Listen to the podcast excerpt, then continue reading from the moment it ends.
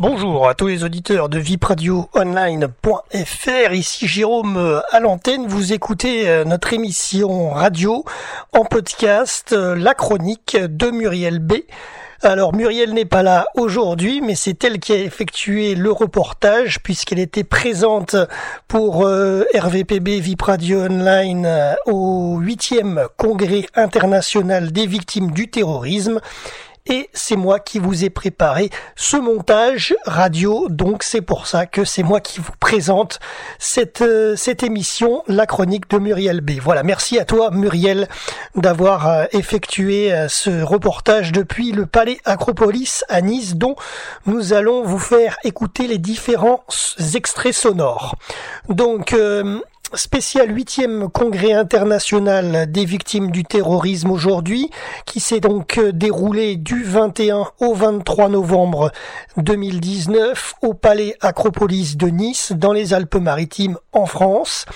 La dernière fois que ce congrès, c'était la septième édition, a eu lieu, c'était en 2011 et c'était à Paris. Voilà.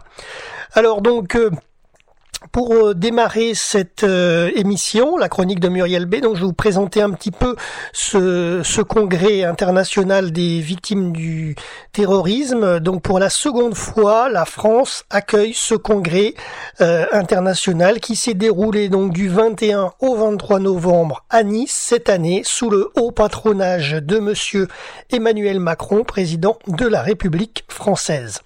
Cette huitième édition était organisée par l'Association française des victimes du terrorisme, l'AFVT, membre de la Fédération internationale des associations d'aide aux victimes du terrorisme, FIAVT, en partenariat avec la ville de Nice. Les débats auront lieu dans la salle, enfin les débats, pardon, avaient lieu dans la salle Athéna du Palais des Congrès des Expositions d'Acropolis à Nice. Voilà.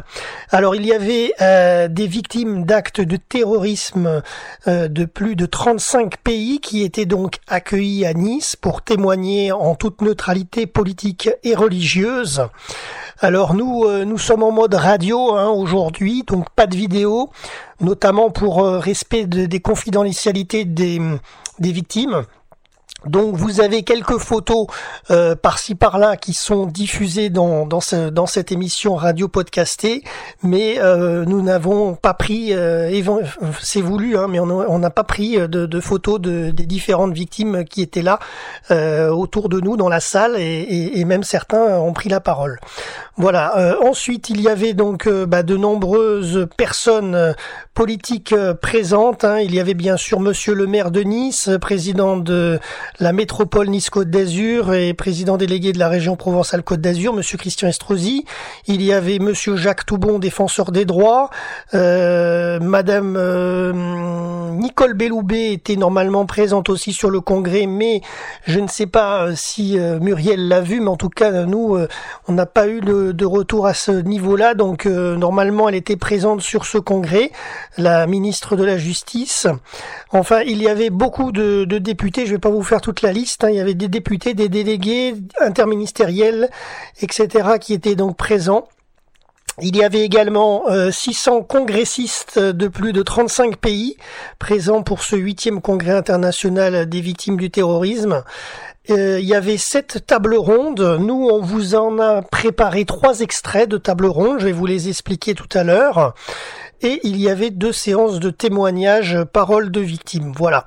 Ensuite, il y avait donc deux cérémonies officielles en présence de chefs d'État et de gouvernement, plusieurs ministres et personnalités royales, oui, parce qu'il y avait les altesses royales du roi et de la reine d'Espagne qui étaient prévues aussi pour ce congrès. Euh, ensuite, il y avait un concert en l'honneur des victimes du terrorisme et de tous ceux qui leur prêtent assistance. Voilà, donc il y avait pas mal de... Le programme était assez euh, chargé comme vous pouvez le, constater. Alors je vous ai donné quelques infos de, ce programme euh, qui était donc euh, prévu. Alors ça a démarré en avance du 21, puisque le, le 21 c'était le premier jour, mais la veille euh, à 11h il y avait à la maison de la métropole Nice-Côte d'Azur, mais c'était à Paris, donc ça j'en parle quand même, mais on n'était pas présent. C'était mercredi 20 novembre. Il y avait une conférence de presse en présence de Monsieur Estrosi, euh, Monsieur Guillaume Denoy de Saint-Marc, directeur de l'association française des victimes du terrorisme et de plusieurs personnes victimes donc il y avait une conférence de presse la veille, le mercredi 20 novembre, donc euh, à la maison de la métropole de Nice, mais à Paris, 41-43 rue Saint-Dominique. Ensuite donc le congrès a démarré jeudi matin, 9h30 euh, il y avait une rencontre avec la presse et les victimes. Euh, ensuite il y avait à 13h l'accueil presse et ensuite il y avait le programme qui démarrait vraiment, le programme scientifique. Donc euh, à 15h, parole des victimes, 15h30, table ronde sur l'évolution de la menace terroriste, 17h, la table ronde avec le rôle des victimes de la prévention de la radicalisation. Alors ça, je vais vous en parler un petit peu puisque c'est là où nous nous étions présents euh, sur cette table ronde qui est donc euh, avait lieu à 17h. Donc je vais vous donner tout ça tout de suite. Donc là, vous allez pouvoir écouter les différents extraits. On en a deux de cette table ronde qui concerne euh, le rôle des victimes dans la prévention de la radicalisation. Euh, les personnes parlent en anglais, en français et en espagnol pour ceux qui vont euh, écouter les deux extraits en intégralité, bien entendu. mais ensuite, il en ressort le rôle essentiel des victimes dans la prévention de la radicalisation, leurs témoignages et expériences permettent de prévenir la radicalisation. Il y a un exemple, entre autres, du témoignage de Madame Chantal Anglade, professeure de français, qui est responsable qui euh, témoigne dans un établissement scolaire de banlieue parisienne avoir vu le changement en classe. Dans un premier temps, les garçons et les filles se séparaient. Dans un second, les garçons ne regardaient plus la professeure. Quelques signaux que l'on peut comprendre et interpréter après coup. Voilà, je vous laisse imaginer. Donc, eh bien, je vous propose d'écouter ces deux extraits euh, à la suite de cette table ronde concernant le rôle des victimes dans la prévention de la radicalisation. Voilà. Et ces deux extraits, comme je l'ai dit tout à l'heure, ils sont en français, en anglais et en espagnol. Il y en a pour tous les trois. Il y en a pour les trois langues.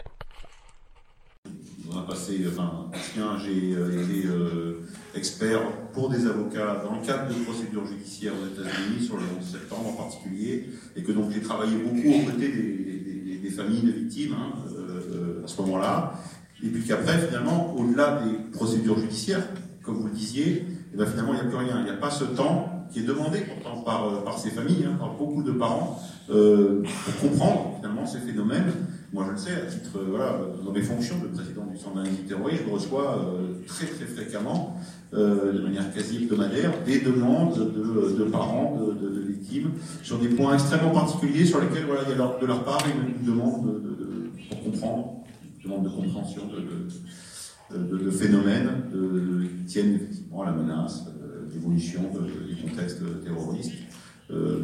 et c'est extrêmement important qu'effectivement, et je, je remercie à ce titre euh, Guillaume de Vincent euh, d'avoir organisé cette table ronde dans ce, dans ce contexte euh, dédié aux, aux, victimes des, des, attentats. Well, uh, I want to, uh, of course, I agree with what was just uh, said, and I uh, totally understand in what uh, circumstances your your husband died, because I studied what what happened, and I think that this is in this kind of gathering it's very interesting also for uh, victims of different attacks in different parts of the world to understand the political aspect of this. Because um, for many years uh, here in Europe, the political aspect of it was put away to uh, talk about mental illness, to talk about uh, war against terrorism. As I said, you can make war against Kalashnikovs, it's really the same. So uh, it's really important to, to hear you. Thank you for those uh, uh, for those words, and I got uh, to interact many times with the victims associations, and they were always eager to understand. And it's very normal for you to ask this, to, to understand why did it happen. And I hope that on, on my level as a journalist, I'm contributing into this understanding, despite the fact that many, even French politicians, said many times that uh, trying to understand is a justification for terrorism. But I don't think so. We have to understand. Thank you again. Thank you very much. You can applaud. Merci, l'applaudir. C'est une excellente transition pour, pour la suite, puisque effectivement les victimes veulent comprendre, veulent euh, comprendre cette matière qui leur tombe dessus sans qu'ils aient rien demandé. Et quelques- quelques-unes aussi voient de quelle manière elles peuvent éventuellement agir pour euh, prévenir le phénomène. Et donc nous allons accueillir Denise Lifton pour nous parler un peu du rôle des victimes dans la, présentation, de la, la prévention de la radicalisation. Je vous remercie beaucoup.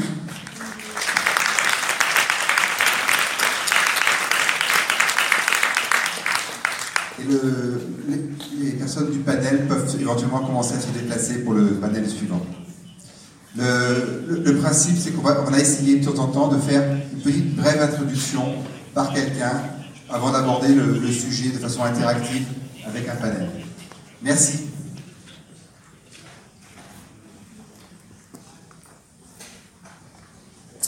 Um, First, I would like to thank and the Nice for holding this. The United Nations is pleased to be your partner in this collaboration and to support such a momentous effort. Events such as this one are extremely important.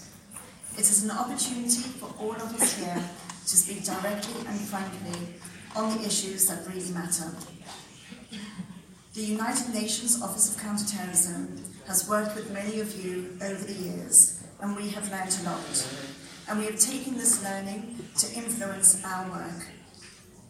We take our mandate from the Global Counterterrorism Strategy, as well as key Security Council and General Assembly resolutions. And as you heard, most recently, two resolutions were dedicated to victims of terrorism. Our priority at the United Nations Counterterrorism Centre, which is located in the Office of Counterterrorism, is to take all these strategic frameworks and fill them with practical effort and work. Our Under Secretary General, Mr. Voronkov, launched the Victims of Terrorism Support Programme last year. It's a multi year global programme that seeks to strengthen the rights and needs of victims through advocacy, outreach, capacity building to both member states and civil society. It provides a platform for victims to have a voice. It develops toolkits and handbooks to support civil society.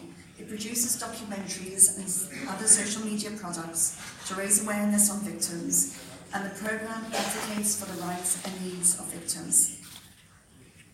Turning to the focus of this panel, how does our support programme strengthen the role of victims in preventing radicalisation and why is this important? Our support programme places victims and survivors at its core. This means ultimately giving them a voice. By putting a human face to survivors, we not only take away the dehumanisation element, but by listening to victims' voices, we can try to understand what it means to be affected by a terrorist attack. The effect it has on ordinary lives and how victims cope with such effects.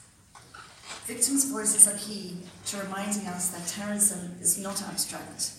They are also a powerful reminder that terrorism has ripple effects and affects not only individuals and communities, but societies and nations.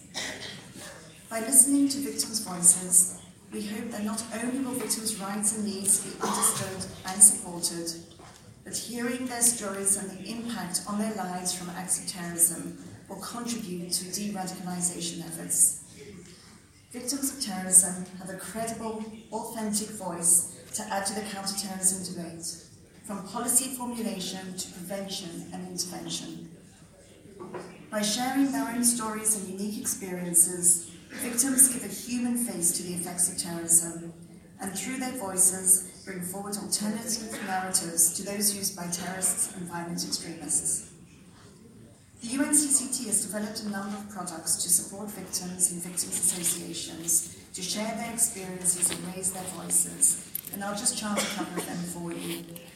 We've have developed a number of documentaries under our Victims documentary series, where we produced three documentaries chronicling victims' experiences from Norway, Mali, and Cameroon, and we intend to continue to chronicle victims' voices throughout the world. We've produced numerous interviews with victims from around the world to give them an opportunity to talk about their experiences. We provide communication trainings to victims and vic- victims and victims associations to help them develop their key messages to a variety of audiences. And as you will see in the corridor, we have developed a photographic exhibition on resilience for the International Day that was held just in August. And we developed multimedia exhibitions for previous international days. But most importantly, we have established a UN Victims of Terrorism support portal. This is a practical hub where you can go and find resources and information on what member states are doing, what civil society is doing, and what the UN is doing. Last year, we launched a handbook of good practices to support victims associations in Africa and the Middle East, and we are currently developing one for Asia Pacific. Based on an inclusive and participatory process with victims and victims associations, we've been able to develop some key principles to ensure that victims' well-being and rights remain at the heart of strategies to prevent violent extremism. But it must always be the choice of the person when engaging, engaging in prevention efforts. The handbook calls for good practices to ensure that victims are supported throughout the process and that victims associations can play a role in making sure that victims are aware of the impact, for example, psychologically, or on their security, on their privacy and confidentiality when undertaking such activities. A victim wishes to stop, that decision must be respected and supported, and, and support for uh, disengagement must be provided. The handbook makes quite clear that victims should never be considered as a tool or instrument to be used to further a political agenda. Ladies and gentlemen, all these activities, I hope, have contributed to encouraging solidarity and social change towards victims, of raising their voices and making victims, victims central to prevention efforts. By building and sharing messages that connect people around common values, we hope to keep the memories of victims of terrorism alive and contribute to an ongoing dialogue that puts victims front and centre in our efforts to counter terrorism and prevent violent extremism. Thank you.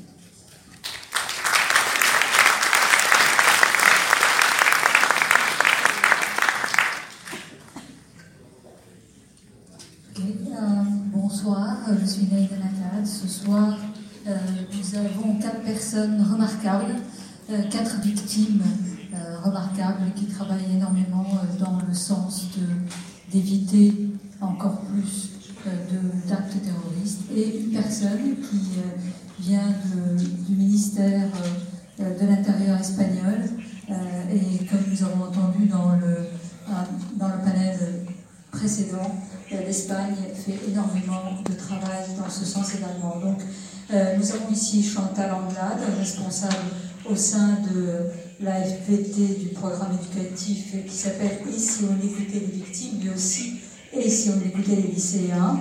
À côté de moi, Max Poun, qui est le cofondateur de AIDA, l'Alliance pour l'Indonésie Pacifique. Soad Bedori El Hamal, qui est président de l'association marocaine des victimes du terrorisme. Kat Wilkinson, coprésidente de la Remembrance of Victims of Terrorism Working Group de RAN, Irlande du Nord. Et puis, euh, nous avons avec nous également Paloma Pérez Cortijo, qui est l'exploratrice de l'aide aux victimes de terrorisme du ministère des Affaires étrangères. Donc, je vais commencer peut-être avec euh, Chantal Anglade. Vous êtes professeur euh, de français. Oui, Et le 22 février 2009, votre fille était en vacances au Caire. Euh, il y a eu un attentat, il y a une Française qui est décédée et votre fille Malou a été blessée. Je voudrais commencer par vous. Comment va Malou aujourd'hui Et comment cet attentat vous a-t-il changé? Oui, je vous remercie Naïda de me poser cette question. Euh, Malou avait 14 ans. Malou aujourd'hui a 25 ans. Elle va merveilleusement bien. Je vous remercie. Euh, cet attentat, effectivement, euh, a touché euh, 54 enfants, a tué une jeune fille de 17 ans. Et il se trouve que les enfants qui ont été victimes de cet attentat avaient l'âge de mes élèves puisque je suis professeur, je suis professeur de français en lycée, Et je pense que, euh, bon, c'est rétrospectif ce que je vous dis, mais je pense réellement que le fait que l'âge euh, des enfants touchés par l'attentat du Caire et celui de mes élèves ait été le même, m'a amené moi à, euh, à changer aussi. C'est-à-dire que je suis devenue, je pense, un meilleur professeur, parce que les enfants euh, du Caire, hein, ces 54 enfants blessés, ont eu une attitude absolument irréprochable. Ces enfants qui avaient entre 13 et 17 ans euh, ont eu une attitude à tout moment tout à fait euh, courageuse. Et j'ai eu, bon, je, ne manquais pas d'espoir dans la jeunesse. Euh, j'avais pour mes élèves aussi beaucoup d'exigences et d'ambition. Mais vraiment, ces 54 enfants euh, m'ont conforté. Et je me suis dit que nos élèves, enfin que mes élèves aussi, méritaient qu'on fasse des choses pour eux. Ça, c'est la première chose. Ça a changé ma relation à mon propre métier. Et puis, euh, il est vrai que dans les années 2013-2014, je travaillais dans une banlieue euh, de Paris. J'ai vu des signes de radicalisation que je n'ai pas, enfin que j'ai compris, mais je ne savais pas euh, qu'ils nous amèneraient aux événements que nous avons connus par la suite. Je les ai vus dans ma classe. J'ai vu par exemple dans les classes de BTS les filles et les garçons se séparer complètement. J'ai vu les garçons ne pas vouloir me regarder. Ça, c'est le deuxième élément. Et ça interroge beaucoup un professeur. La troisième chose, ça a été l'année 2000, euh, enfin, c'est pas la seule, mais enfin, si je schématise, c'est l'année 2015 et les attentats qui ont ensanglanté la France à deux reprises en janvier puis, euh, et puis en novembre. Et à ce moment-là, je me suis dit qu'il fallait absolument, dans l'éducation nationale, il fallait absolument qu'on développe un programme euh, en direction des élèves. Voilà ce que cela a changé pour moi. Et c'est ce que vous avez fait, on en parlera plus tard. Euh, soit Bekdouri El Hamal, euh, votre changement de vie complètement euh, c'était le 16 mai 2003, Casablanca, une ville, un pays qui jusque-là était sûr. Euh, votre mari et votre fils se trouvaient dans un des lieux qui ont été attaqués. Ils sont tous les deux euh, morts, votre mari sur le coup, votre fils quelques jours plus tard. Et aujourd'hui, vous étiez également professeur à ce moment-là, et vous avez arrêté vous faites depuis autre chose. Comment avez-vous trouvé le courage de vous battre aujourd'hui pour justement parler et afin de prévenir d'autres attentats? Euh, Effectivement, euh, été victime de l'attentat du 16 mai 2003, doublement victime, parce que j'ai perdu mon mari le jour même et je suis restée dans l'espoir de garder mon fils une semaine, mais il est parti aussi. Euh, ma vie a changé, ma famille s'est explosée. Il me reste une, fille. Elle a choisi de, faire ses études et de s'installer en France, euh, à Paris. Donc, euh, j'étais prof au moment de, l'attentat et mon fils était élève il préparait son bac et moi j'enseignais euh, des élèves de son âge. Donc reprendre ma profession après cet attentat, c'était juste impossible parce que je ne serais plus comme avant. Euh, j'ai arrêté d'être prof, mais j'ai choisi d'aller vers les élèves d'une autre façon Peut-être au début, c'était de chercher un réconfort euh, au milieu des, élèves, voir grandir mon fils avec eux et témoigner et prévenir euh, de cette façon. Donc, euh, au fil des années, j'ai été prise en charge euh, sur, euh, sur le plan euh, psychologique, donc j'ai avancé un peu. J'ai avancé dans mon deuil. Il y a beaucoup de facteurs qui m'ont aidé. Et puis après, l'attentat de Marrakech en 28 avril 2011, c'était le deuxième grand acte terroriste au Maroc parce que, comme on le sait tous et toutes, que l'acte terroriste se, distingue par grand quand le nombre de, victimes est, grand. Donc euh, c'était le deuxième euh, grand acte terroriste au Maroc, ce qui nous a poussé, nos victimes du 16 mai, d'agrandir le, l'association, la première association, de, créer une autre association qui a pour nom maintenant l'Association marocaine des victimes du terrorisme. Donc c'était un autre changement dans ma vie, c'est de m'engager de plus en plus dans euh, ce travail de, sensibilisation, de ne pas aller que témoigner, parler de ce qui m'est arrivé, parce que j'ai constaté que je fais bouger que l'émotion chez les enfants. Ils ne font que pleurer. Et là, j'ai constaté que je ne fais pas,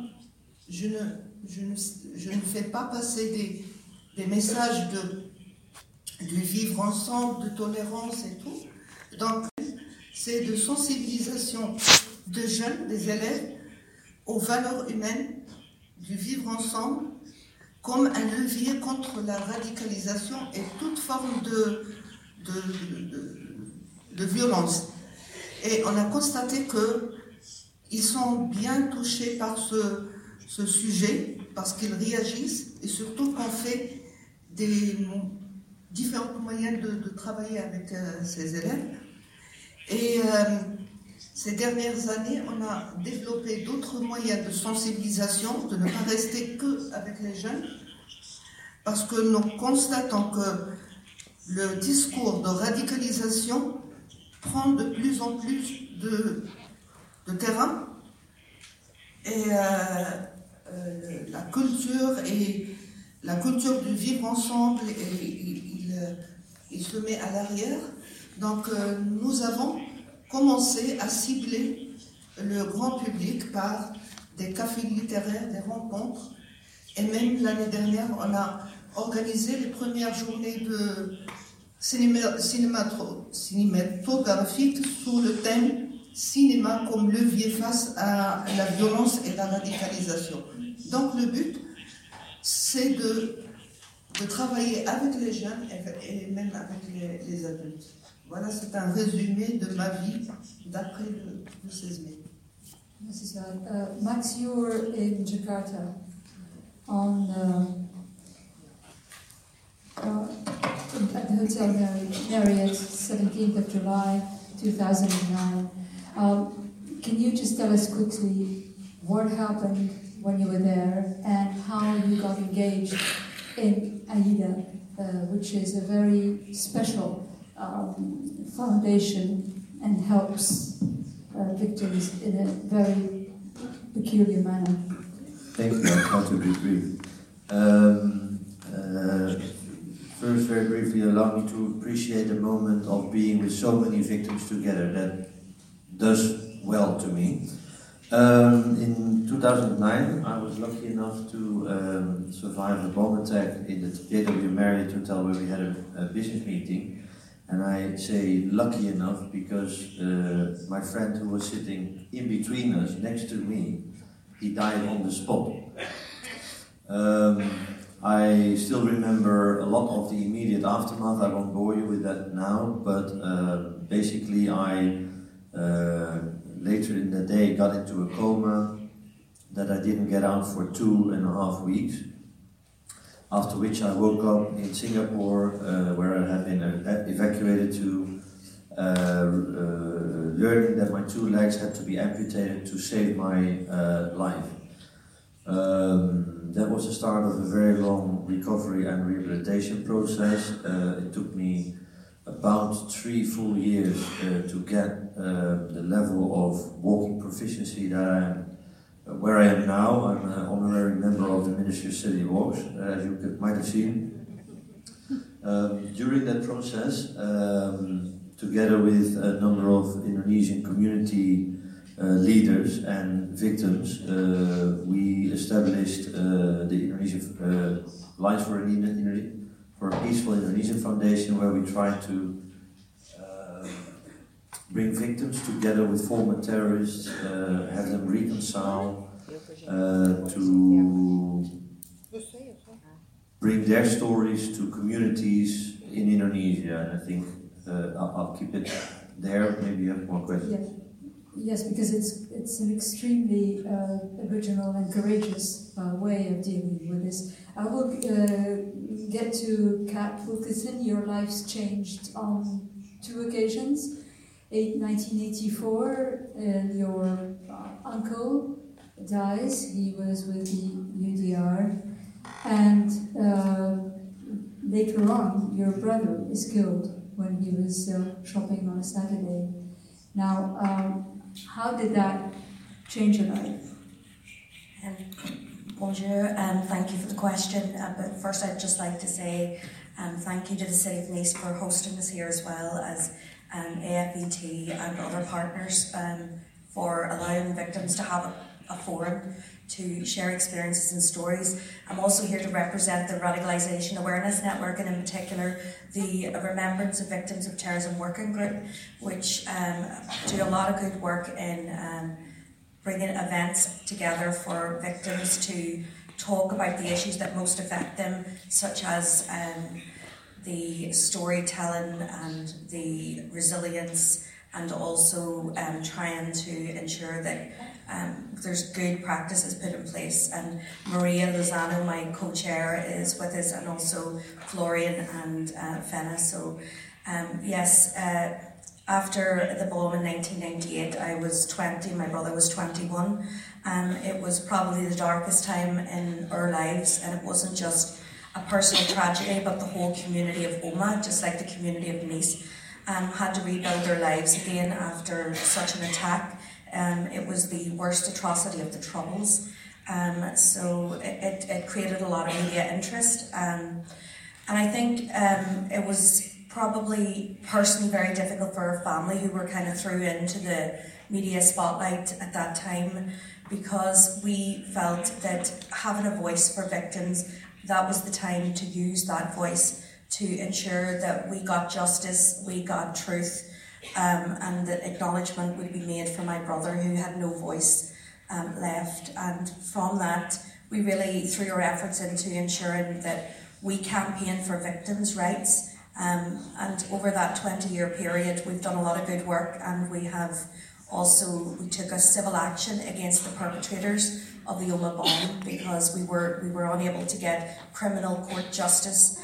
Um, so I think it, it showed that we had the resilience and the power because victims was victims. We the power was taken away from us, but we were able to take that power back, and we had a successful ju- judgment um, against four named um, individuals who we believe were involved in the Omagh bombing case. So, and there's a lot of other victims out there that still haven't had inquests or justice and, um, we continue the fight um, long after the event. Um, it's a struggle, but I think we get the strength from other victims, and in fact, Maria, who started the NAVT, which brought victims together on a platform, really kind of showcased to us what was happening outside of our own country because it's important to look at what's happening elsewhere in the world and it really does help you to um, to get the strength, the power and the knowledge and the support to continue your fight because unfortunately the way society is you're victimized once but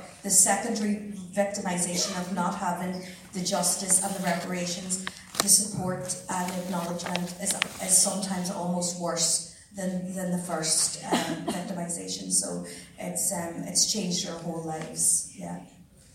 And Paloma, uh, you're on the other side of, uh, of this story uh, how do you help victims?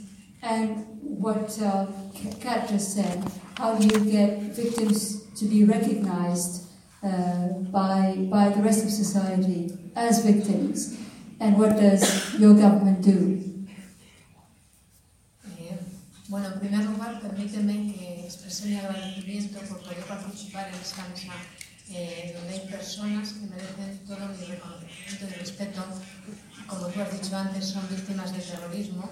Eh, merecimiento y respeto no solo por su sufrimiento y por lo que han pasado, sino también por el esfuerzo que están haciendo todas ellas porque vivamos en un mundo mejor. Sí me gustaría decir que eh, yo soy española, como, como, has comentado, y he crecido eh, en una sociedad, como tantas generaciones de españoles, eh, donde día sí, día no, oíamos y teníamos noticias de atentados terroristas. La sociedad española, y yo me incluyo entre ellos, hemos permanecido bastante indiferentes al sufrimiento de las víctimas hasta que los medios de comunicación han empezado a contar sus historias. En ese momento es cuando, eh, al humanizarse las historias de las víctimas, al ver, al humanizarse las consecuencias del terrorismo, hemos sido conscientes de lo que esto suponía. Eh, sin embargo, eh, ha sido mi trabajo en la Dirección General de Apoyo a Víctimas del Terrorismo el que me ha hecho conocer y tratar a, a muchas víctimas y conocer sus necesidades. la Dirección General de Apoyo a Víctimas del Terrorismo es una unidad específica dentro del Ministerio del Interior español, eh, cuya misión fundamental es eh, ofrecer una atención integral a las víctimas del terrorismo. Atención integral desde el momento del atentado eh, hasta que lo necesitan a lo largo del tiempo, intentando hacer frente a todas sus necesidades. Y en este sentido estamos trabajando. Eh, perdona que me puedes repetir la otra parte de la pregunta porque como la has cambiado no, no, no, no te he escuchado muy bien. Uh, no, I just wanted to know how you, what does your government exactly do to help uh, what uh, victims to be able to speak uh, and, and, and to be able to be recognized as victims by the rest of society. Bueno, eh, las víctimas del terrorismo tienen un espacio público muy importante en España. Eh, son oídas y son escuchadas por el gobierno y, sus necesidades son atendidas. Eh, ¿en, qué, sentido nosotros trabajamos con ellas? evidentemente hay un sistema legal muy amplio que les reconoce una serie de derechos, pero también estamos atentos a sus demandas. Y precisamente una de estas demandas que es la que después desarrollaré un poquito más ampliamente, está relacionada a su petición, no solo directamente de las víctimas del terrorismo, sino también de las asociaciones de víctimas, que son quienes muchas veces son las voces de, estas víctimas, eh, su petición de eh, eh, ir a los colegios para que se conociera el relato del terrorismo en España. Se les escuchaba directamente y además, no solo para que los jóvenes conozcan la historia del terrorismo en España, sino también, por otra parte, para que así eviten que el terrorismo se produzca. en cierto sentido, estamos hablando aquí ya de prevención de la radicalización.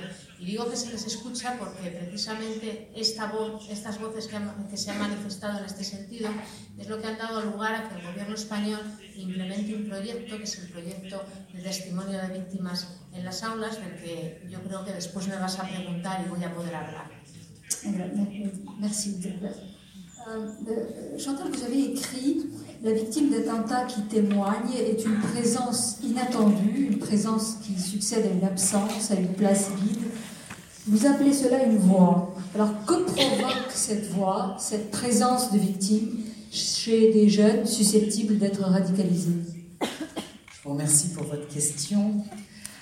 Euh, ce que je veux voilà, de retour euh, en studio pour euh, la, continuité de cette émission radio La Chronique de Muriel B depuis le huitième euh, congrès international des victimes du terrorisme qui est donc avait lieu à Nice du 21 au 23 novembre 2019 au Palais Acropolis de Nice. Alors donc là, je vais vous donner le programme qui s'est tenu vendredi 22 novembre À 9h30, il y avait une table ronde prise en charge des victimes du terrorisme, le rôle des États. À 11h30, table ronde rôle des collectivités territoriales dans l'accompagnement des victimes. 14h30, table ronde accompagnement spécifique des enfants et adolescents victimes du terrorisme. Et à 16h30, c'est là où nous étions présents dans la salle, table ronde, le cas spécifique des aidants et primo-intervenants. Donc je vais vous faire écouter la prise de son de, de Muriel, hein, qui était présente euh, dans la salle pour euh, ce troisième extrait donc de table ronde et ce, cet extrait de vendredi donc qui concerne euh, le cas spécifique des aidants et primo-intervenants. Épidémiologiste Philippe Pirard témoigne sur les facteurs de risque liés à l'intensité de l'exposition. Les pompiers, la sécurité civile, les personnels soignants, la police Ensuite, il y a le témoignage de Bernard Israël Feldman, psychologue et victimologue, qui explique que l'Israël, pays de guerre et de terrorisme, forme les psychologues et autres à aller dans les familles et à parler aux victimes. Et ensuite, il y avait un, témoignage d'un secouriste euh, belge euh, et d'une soignante de l'hôpital Lanval à Nice qui euh, était assez poignant. Alors euh, oublié mais soignant, devenu victime, euh, et notamment une anecdote qui est assez qui fait froid dans le dos quand même, il faut le dire, à retenir des personnes aidantes sur la promenade des Anglais le jour de l'attentat, 14 juillet les sonneries de téléphone portable qui sonnaient sans cesse sur ces corps de morts ou de blessés, ces sonneries restaient gravées dans nos mémoires. Voilà, c'est ce que rapportaient donc les personnes aidantes sur la promenade des Anglais euh, en ce 14 juillet 2016. Euh, Allez, je vous laisse écouter cet extrait donc de cette table ronde, le cas spécifique des aidants et primo intervenants, et ensuite on se retrouve en studio. On appelle des secouristes occasionnels en Belgique. Donc c'est des gens qui sont formés au premier secours, qui sont sur place prodigue le premier secours, comme Madame Elma. Et ceux-là, bien souvent, sont complètement oubliés après les faits. Est-ce que vous avez ce sentiment qu'il manque quelque chose pour venir en aide à ces personnes qui ont une formation de secouriste? Moi, j'ai personnellement une formation de secouriste, de la Croix-Rouge et également par les pompiers. Euh, je suis premier primo intervenant et je me suis retrouvé dans une situation complètement ubuesque, parce que je ne savais pas que j'étais victime, et rien n'a été fait pour moi. J'étais complètement abandonné. Et euh, il m'a fallu un an pour me rendre compte d'abord que j'étais victime, mais euh, légalement, rien n'existait pour venir en aide à ces personnes. Est-ce que vous avez euh, ce genre de problème en France ou aux États-Unis? Je sais qu'en Allemagne, il y a beaucoup de, gens concernés, puisque à peu près toute la population reçoit une formation de secouriste. Donc, potentiellement, il y a beaucoup de gens qui sont concernés par ce, problème. Et j'aimerais savoir si en France, euh, il y a quelque chose de spécialement prévu pour, euh, pour, primo, pour venir en aide à ces primo-intervenants, pour surtout leur expliquer dans quelles situations ils sont. Parce que quand on le vit, on ne comprend pas ce qui se passe, on est perdu, on ne sait pas qu'on est victime, on ne sait pas où demander de l'aide, et partout où, et c'est seulement après un an qu'on se rend compte que tout le monde se considère comme une victime, comme un, un témoin victime. Voilà. Merci.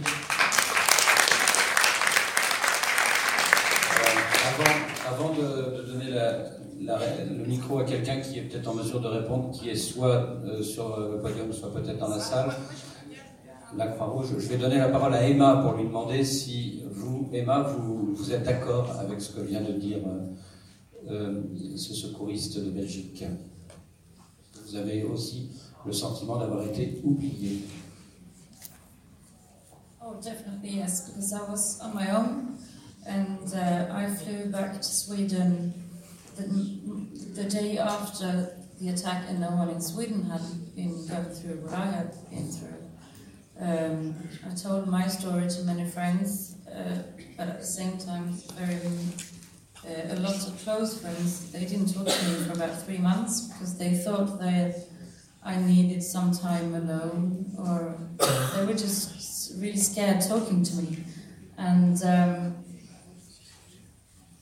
because I had this uh, psychologist uh, through work, I didn't talk to anyone like uh, what's it called, healthcare um, through the state or what we have, and um, I was uh, I didn't really know who to talk to apart from, and it wasn't until a year later for me too that uh, I met another Swedish family on the promenade on the first um, year anniversary for, for the terror attack. And I talked to them on the promenade for about an hour, and they they told me about all the associations in this, and they, I thought that they were only for victims who have died. I didn't know that they were also um, welcoming psychological victims. Um, that's the way I got in touch with F- AFVT, and we I've talked to lawyers there, and you know if they could help me with something, because I was I have been so alone through the whole process that if I could become a victim of some sort, that would be very nice for me, because then I I sort of know that I was actually there. Um, I mean, other than that, I've been yeah, very alone. Merci Christophe. Merci madame. Merci. On a une, une dame ici qui a peut-être la réponse à la question qu'a posée notre amie euh, belge, euh, qui est soignante en France et qui visiblement n'a pas eu de réponse non plus. Bonjour, donc je suis, ah, je suis infirmière puéricultrice et le 14 juillet 2016, j'ai travaillé aux urgences de Lamballe, l'hôpital pédiatrique euh, qui se trouve sur la promenade des Anglais. Et en fait, euh, je veux compléter la, question, la remarque qu'a fait le monsieur, parce que moi, je peux dire qu'en tant que soignante, euh, l'hôpital Lamballe, les urgences de Lamballe se sont retrouvées au premier plan. On avait été préparé en amont. Euh, il y avait euh, l'Euro 2016, donc risque d'attentat élevé. Euh, on avait des consignes, s'il se passe quelque chose, il y aura un tri, les, victimes arriveront d'une telle manière. Tout était organisé et en fait, euh, l'attentat du, du 14 juillet a montré que ça s'est pas du tout passé comme ça. Euh, les victimes sont arrivées par leurs propres moyens, pas du tout triées, pas du tout médicalisées, et on s'est retrouvé avec des victimes qui étaient très fortement blessées, des enfants, des adultes. Nous n'étions pas préparés non plus à recevoir euh, des adultes, on n'avait pas le matériel pour ça. Et euh, on a fait, avec euh, les moyens humains qu'on avait, on a fait. Par contre, après, voilà, même je vois là dans l'assemblée qu'il y a, jamais on a abordé le problème des soignants, des médecins, des infirmières, des radiologues. Ceux-là, eux aussi, ont vécu tous ces dommages. Et il n'y a pas de suivi après. Oui, on a eu un débriefing quelques jours après. Mais moi, ce que j'ai vu, par exemple, dans le service des urgences, c'est euh, énormément de départs. Des, infirmières, des médecins qui sont partis avec leurs images, avec euh, leurs souffrances, et sans jamais pouvoir débriefer de ça. Et je demande, euh, à quand pensera-t-on aussi aux soignants? Parce que oui, c'est notre métier. Tout comme pour les policiers, on dit c'est leur métier, pour les gendarmes, c'est leur métier, les pompiers, oui, c'est notre métier. Mais on n'est pas un pays en état de guerre et on n'est pas habitué, préparé à avoir ce genre d'images, de situations. Et euh, voilà. Je pense qu'il ne faut pas non plus oublier les soignants. Donc à votre question, monsieur, euh, les soignants non plus, euh, les secouristes et les soignants ne sont pas non plus, je en France, euh, de, de la France.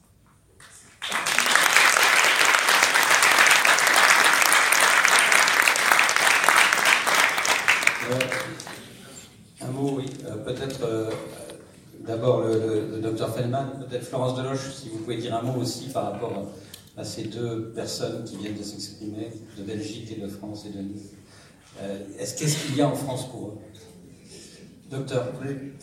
Non, ce que je voulais,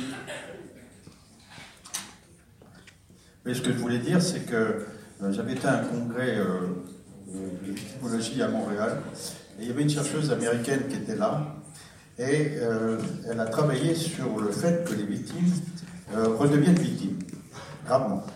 Et elle a chiffré ça à 70%. Et je l'ai vu dans ma pratique. Donc, pour ce qui est des soignants, c'est la même chose. À partir du moment où quelqu'un est impacté, comme on l'a dit tout à l'heure, il a un risque de se mettre en risque. et de mal terminer, soit en somatisant, c'est-à-dire une maladie grave et mourir, on en parlé tout à l'heure, ou alors, eh bien, de se mettre dans des situations à risque ou des risques vraiment leur vie. Et je l'ai vu.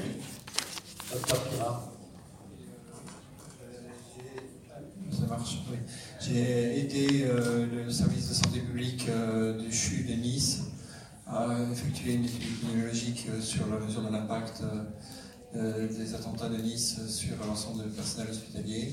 Et à mon souvenir, il y avait des visites qui étaient possibles chez le psychologue en cas de besoin, qui avaient été mises en place par le service hospitalier, si je me souviens bien. Et le, résultat de l'étude, c'est qu'ils ont été assez peu utilisés. Mais il y avait un dispositif de prise en charge possible, éventuellement, individuellement, en cas de besoin, dans le chemise, pour les personnes Pour conclure, pour conclure docteur, euh, Florence Deloche, pardon. Oui, justement sur, euh, j'ai trouvé les interventions de la salle étaient intéressantes juste parce que par rapport au triptyque euh, que j'ai énoncé sur formation, organisation, débriefing, comme je l'ai dit, c'est vrai que je trouve que c'est le débriefing, le troisième, si on peut dire, pilier du, euh, triptyque qui, est, qui reste à améliorer, en tout cas en France, pour ce que je connais. Et je crois que vous avez dit plusieurs choses très, justes dans la salle. C'est d'abord souvent les débriefings, et moi je le vois aussi au SAMU, puisque la CUP dépend du SAMU, c'est souvent sur comment ça s'est passé au niveau de l'organisation. Et on a du mal à arriver jusqu'à, mais comment ça s'est passé pour nous, émotionnellement? Euh, voilà.